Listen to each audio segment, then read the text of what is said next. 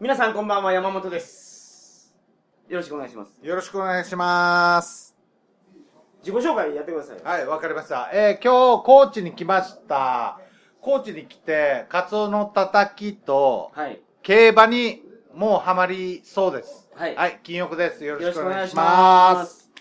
そして、こんばんは、加藤谷蔵です。懐かしい。あのね、うん。えー、って思ってると思うんですよ、リスナーさんは。うん実は、先週の放送を聞いて、うん今週は、アナルセックスの話をしてるんじゃないかと。言ってましたから、来週は、アナルセックスの話をしますよと。撮ったんです。はい。撮ったんですけど、酔っ払いすぎててみんな、もう、ぐだぐだ。1時間うんこの話したから。これはね、ちょっと放送に耐えれないということで、はい差し替え、差し替えしております。はいはい。で、金翼さんとおとつい、大阪で会ってたんですよ。はいはい。そうです。大阪であの、行かれたパーティー、はい。行かれたはい。ははいい。行かれたパーティーが終わりまして、で、今日は高知に来ていただいてると。はい。今日朝からね、いろいろ連れて行きました。はい。桂浜も行きました。あ行きましたはい。あ、たたきも食べました。美味しいでしょ？美味しいです。自分高知最高自分で焼いた。あ、そうそう、ねそうそうそう。わら、わらで焼いて。今日ね、開店と同時に入ったんですよ。うん、うん。もう一番のり。一番乗りに入ったんで、はいそうですもうめっちゃでかいやつ聞いてくれたわ。うんえー、あのね、この間、あの、こ高知競馬のイベントした時にも、そうそうそうそ大魔王さんなんかがね、絶賛してましたよう。ね。だから、あはいれ聞いて、ええ。僕はだからたたき、食べに行きたい。ぜひ、だから、高知競馬も今日行きましたよ。競馬とたたきですよ。セットで。おええ沖縄に住んでるんですね、うん金翼さんは。前、何回に出てもらったかな？もう何年前やね。もう二年三三はい二年それぐらい前ですね漫画家の生態っていう話を。はいはいはい。あ漫画家さんですからね。はいそうですね。で漫画家の生態っていう話をした時に、はい。沖縄行って撮ったんですけど、はい。そこから、ほ向こう、僕らはアウェーで行ってましたけどね、今回は我々のホームで。そうそうです。乗り込んできました。金曜日はい。よろしくお願いします。よろしくお願いしますはい。で、オープニングでですね、はいはい。紹介したい本がはいございます。はい。えー、海外あるある。著者、著作。著者。著者。著者、はい丸山ゴンザレス。はいこれね、はいあの、突然何も言わずに僕ん家に送られてきたんですよ。で、開けたら、あの、憲本やって、はいはい。やったらやっぱり紹介せないかんでしょ。まあね。うん丸山さんが書いた海外のあるあるが、うんはい。丸山さんが書いたっていうか、その、いろんな人にインタビューして、うん海外旅行とか行ってたら、こんなんあるあるあるよねっていうのがう、んすごいまとめられてる本。これを、紹介させていただきたいんですけど、はい今日は、はい。布袋寅泰はい。のモノマネに乗せて、あこの、海外あるある布袋さんのモノマネを。やりましょう、やりましょこれ知ってます？このネタ。う。知らないですよ。あの、ハードゲイの相方の RG。あー、RG のね。RG がなんかあるあるやるときにやってたんですけど、え。はい。うん。あ、どう、どう、どうぞどうぞ。引っ張って引っ張ってやろう。いや、俺ちょっとようやらんわ。やろうと思ったけどやっ。てよ。やろうと思ったけど、ようやらん。で、ちょっと紹介させていただきます、はいお願いします。普通にね。は。い。ナンバー5。ナンバー5。妙な恐怖心に駆られて、ホテルの部屋の電気をつけたまま寝たことがある。これはそうなんですか、実際。あのね、えいろんなところ旅行してたら、え。気持ち悪い時あるんですよ。霊霊的な。はいはいはい部屋の雰囲気が嫌な感じがするという。とか、なんかお化けのこと、僕お化け怖いんで、はい、私もはいダメダメ。お化けのこと考えたら、ちょっと怖くて寝れないい。ははいはい。うんうんうんうん。時が。そういう時に稲川淳二の顔が浮かぶとか、そんな感じあるけどさ、そうそうそうそうやだな、やだなーって。うんほんまにありますね。はいはい。あ、面白いな、それ。飛行機の機内食の写真がデジカメ最初のデータ。ああ、これが。あー食べログですね食べログ食べログっていうか、まず撮るんです。ええここれをまず。59。はい。はい外国人女性の乳首の浮いたシャツに目が行く。ああ、こっちに。かっこ大しうんて美人でもない。まあ、そら、日本ではノーブラおらんからね。絶対行くよ。そら、ちょっと待って当然ですよ。僕の偏ったあるあるを紹介させていただきましたけど、はい、よろしくお願いします。こういうあるあるが、はいあの面白いねうんものすごいあの入ってる本です。うんで、イラストもね、ふんだんに取り込まれてて。これもね、今も出てると思いますから、はい。双葉社から、はい。えー、3月2日発売？あ、はいはい。でもまだか。まだですね。今日も一匹ですからねはい、そうですね。あまあけどこれが、あの、オンエアされる頃には、出てます。ア発売マゾンでされてますね買えますから、はいあの、軽い気持ちで読める。特に海外行ってる人は、あ、こんな感じやったな。そうやいう。のを思い出して思い出せると。そうそうわかりますん。で、はい、要は、行った人も行ってない人も、楽しめると。はい。そうやね。うん。ありがとうございますいやいやいや。はい。皆さん。はい。丸山ゴンザレス著海外あるある。よろしくお願いします。はい。で本日ははい。あのー、なんか20世紀21世紀にはい。名を残す偉大な漫画家金翼さんをお呼びしてですね、はい。いやいやいや。コンテンツビジネスについての話をはい。したいと思うんですよはい。あのー、鳥かご放送撮ろうっていう話があったんですけど、うん何のネタにするかで 全然あの何のネタにするか自テーマがなかったんで、ええ時間がなんかよくわからないテーマになってしまいましたけど、はいこの話だと何もでもできると思いますから、はいよろしくお願いします。お願いします。それでは、鳥かご放送始まります。はーい。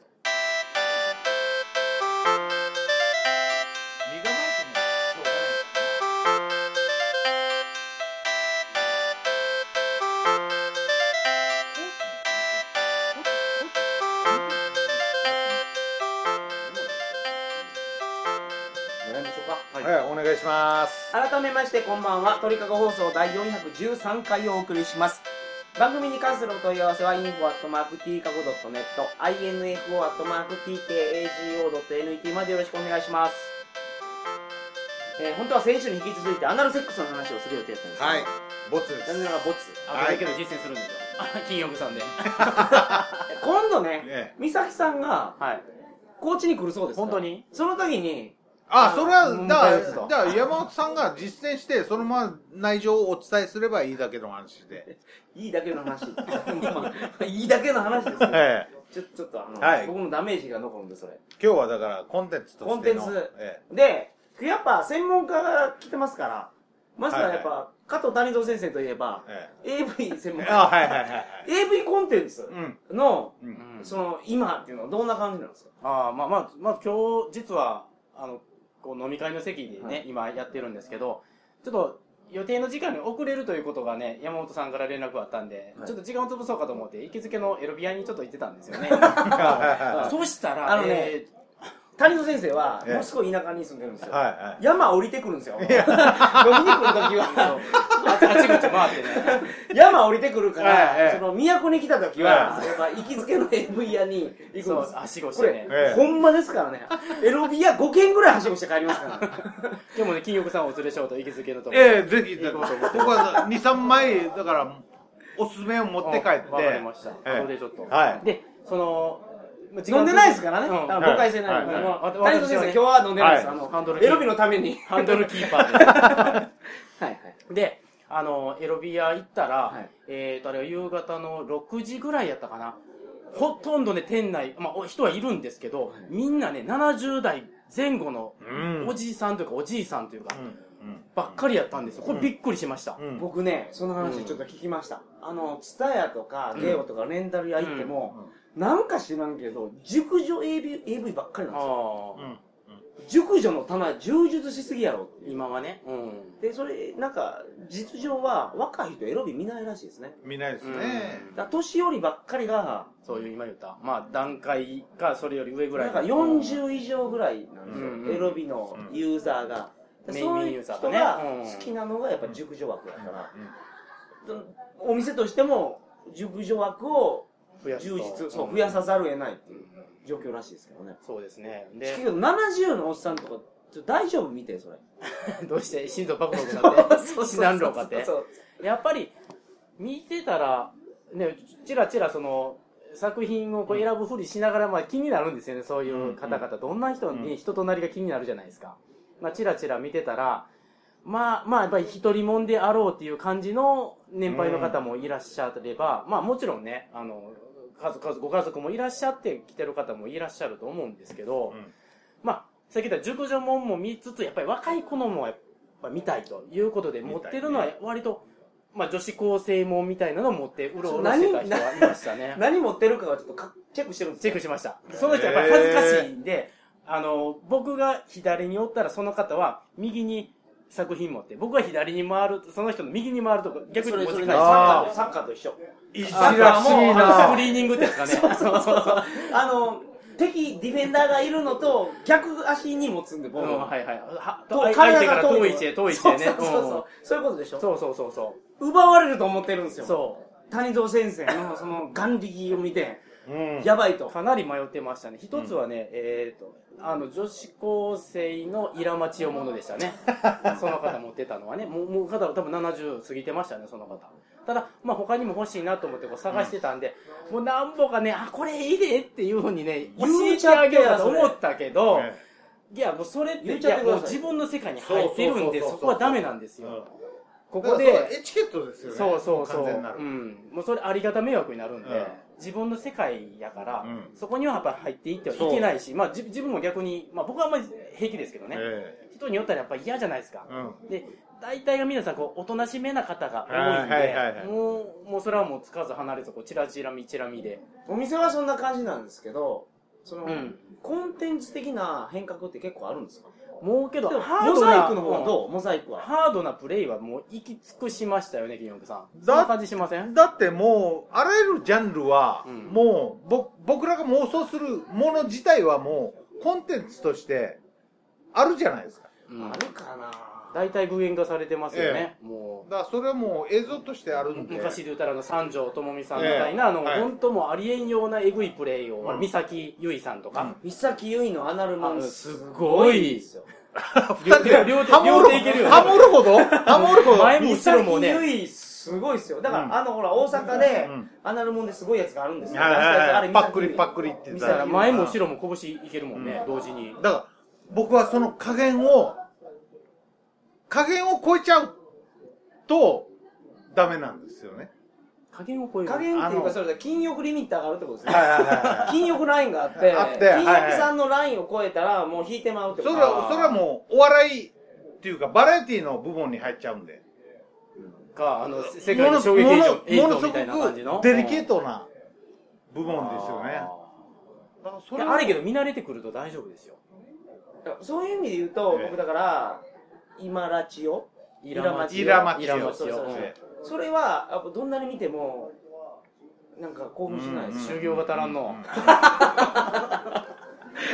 あれ最初見た時ね、あの、リア王っていう、豊豊田薫さんっていう監督方の監督のやつはきつかったんです。それ最初見た時、ご飯食べれなった。ら確かに。気持ち悪くてね。あるけど何日後かにね、あ、これおもうそろそろいけるそうなって感じがして見たら平気になって。うん。だからなでら今やったら好きなんでしょだって、うん、まあ、見ないことはないね。あの、おっって音がね、いいよね。よくないよ。俺女の子がしんどそうなやつはもう全然よくない。だからこれはもう趣向ですから、うんまあ好き嫌いの範囲ですからね。もちろんで、またほら、実際にやるとなったらまた犯罪になりますけど、ええあのね、仮想現実で満足させる分には OK ですから、ね。犯罪にはならないでしょそれは。もう相手が合意してる。そうそうそう、AV の中ではね、いや、だから実際にその自分らがね、世の中でやると、さすがにまずいことじゃなまいですか。まずくないでしょその向こうが良かったら。よかったらね、けど向こうが同意し、そういう人を見つけられることがなかなか、こうなんでしょ？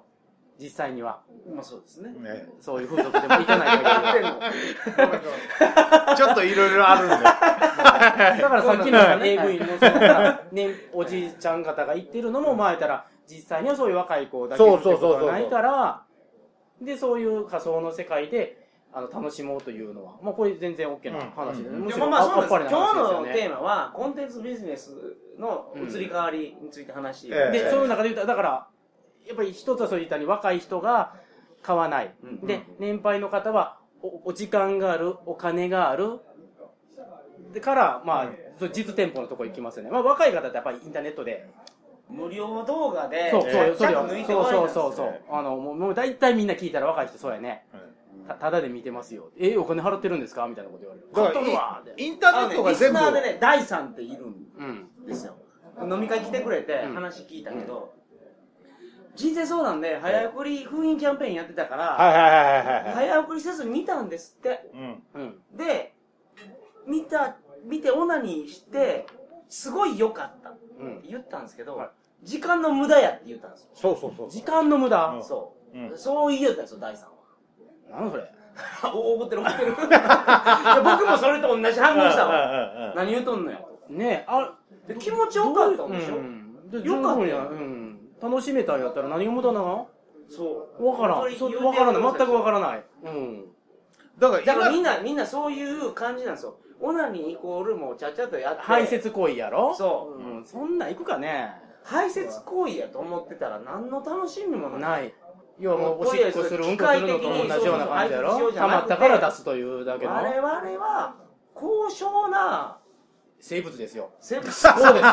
そうそうそうそう。ね、いや本当にその賢いわゆるその子孫を残すためだけじゃなくて、ええ快楽とかいう娯楽という意味でのセックスもあるんですそうから、そうそうそうそれそれですよそれをねね大さんに言いたかったそれはあまりにももったいないですよね。それ悲しいね、その感覚しか残らない。それはそれはもったいないほとんどのですけど若い人そんな感覚でも、でも、彼らの情報量と僕らの情報量があまりにも違うんです要よ。は彼らは貧弱やということいですか？や、貧弱じゃないんです。もう知ってるんですよ。つまり、このあパターンを踏めば、どこに行くかっていうことを知ってるんです。抜きどころさえあれば、そこで終わっていいんですよ。ーうんわかりますかその彼らにしたらでしょ？えええまあそんなの必要ないよと。えけど、その無駄が楽しいんじゃないですか、人生って。何でも無駄なことが面白いし、うん一生懸命になるし。そうそうそうそうえ。だ意味のないことに意味を見出すっていうことは難しいのかな。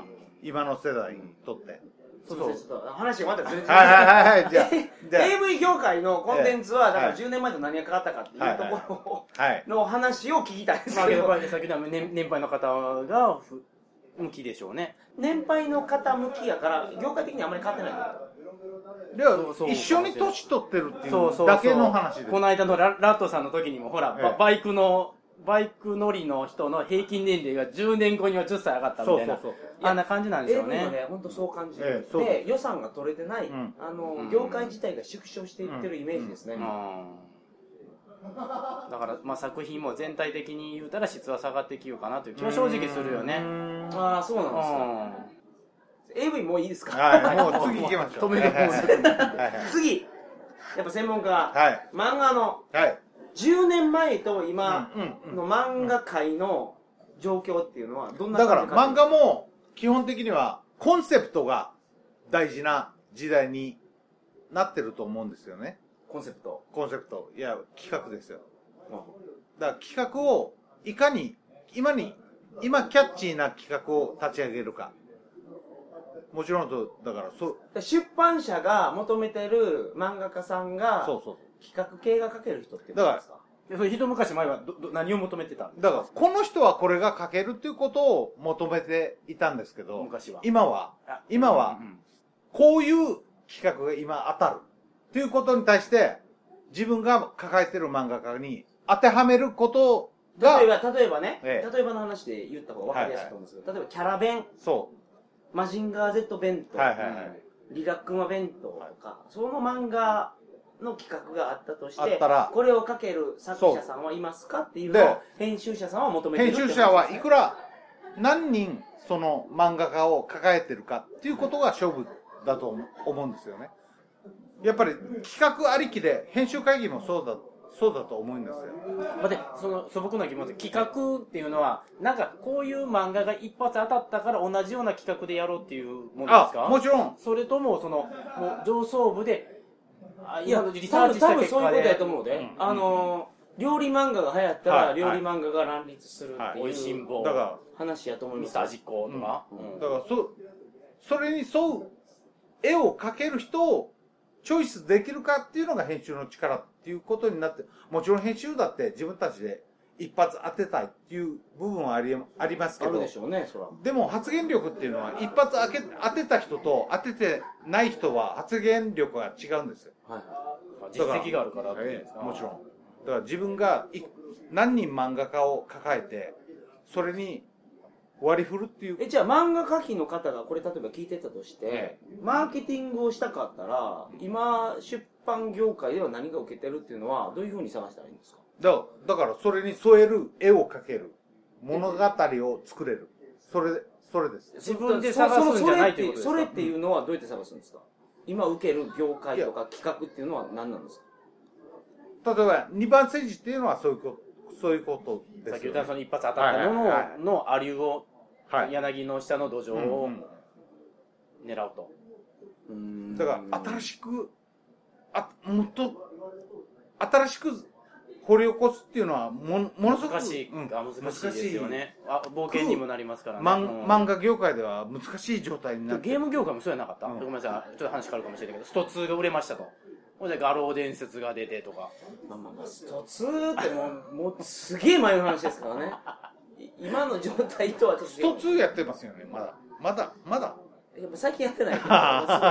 そういう感じとだからどうしてもやっぱりり編集者だって会社員ですから、はい。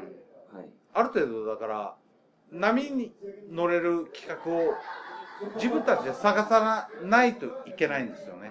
だからそれを考えると僕は、ええ。漫画すごい読むんですよ、今でも。はいはいはい。で、僕が感じるので言うと、なんか一方方向に集中するっていうよりは、いろんな漫画が出てきたなっていう気がしますわ。だからいろんなジャンルの？いろんなジャンルのやつが、すごい幅広くやっててうん、細分化されてるなってそうそうそうそう、ん。それが出てきたなって思うのと、あと漫画家がね、結構救済するようになったと思う。救済、うんうんうんうん。休む。休む。あ昔は週刊連載飛ばすなんてありえなかったよ。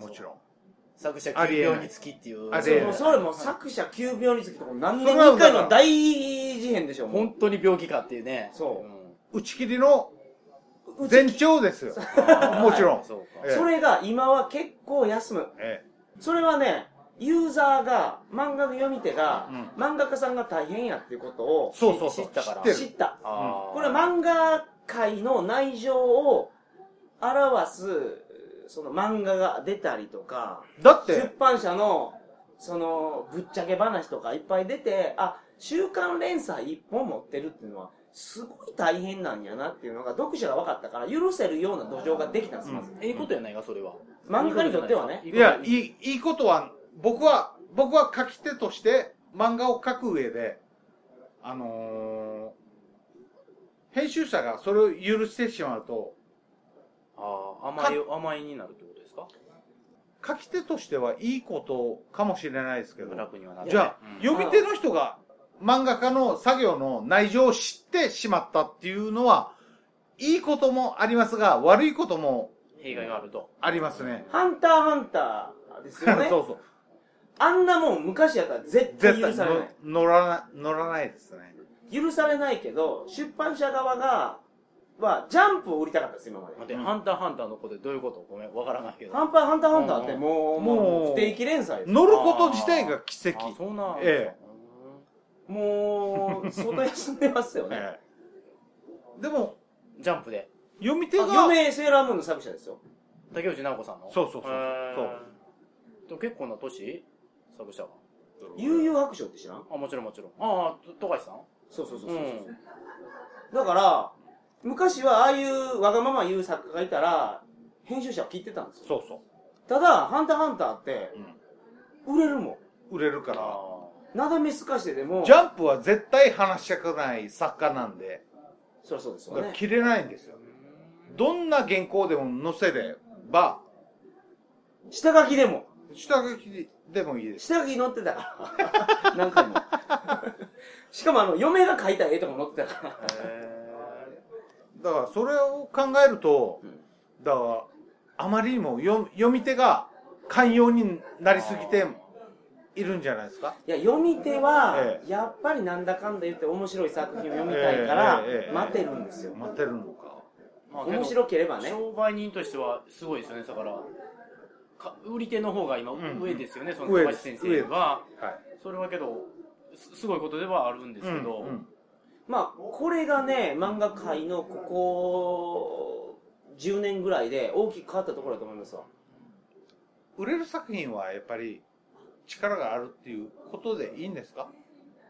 いいと思います。だから面白くなくてもいいから毎週書けっていうスタンスが、うん。今はそうではないとないですね。そう考えるとえ、僕ユーザーにとってもいい方向やとまあそう思いますよ。そうやね、うんできれば毎週書いてほしいよ。だって楽しみで買って、うジャンプ買ってワンピース載ってなかったらショックやもん。うんワールドトリガー載ってなかったらショックやもん。うん知らないなワールドトリガめっちゃおもろいっすよ。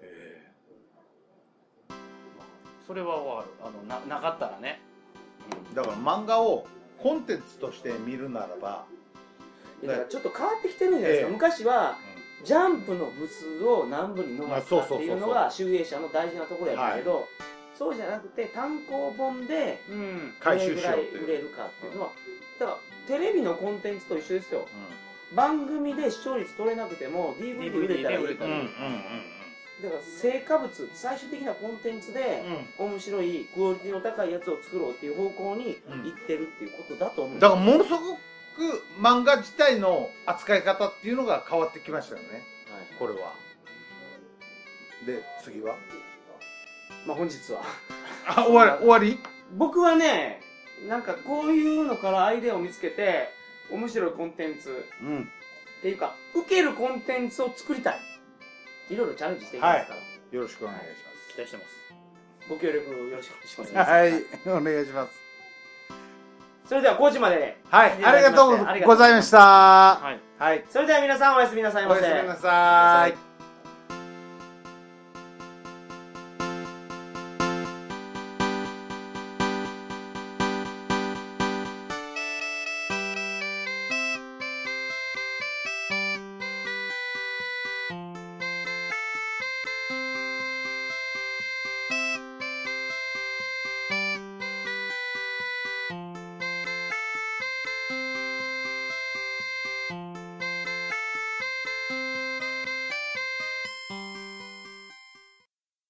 旅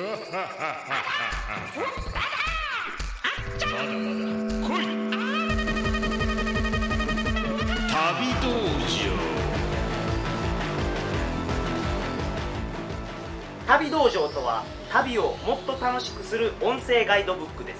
師範代の山本と一番弟子の中谷が現地で収録した臨場感ある音声で旅行のノウハウをお伝えしています。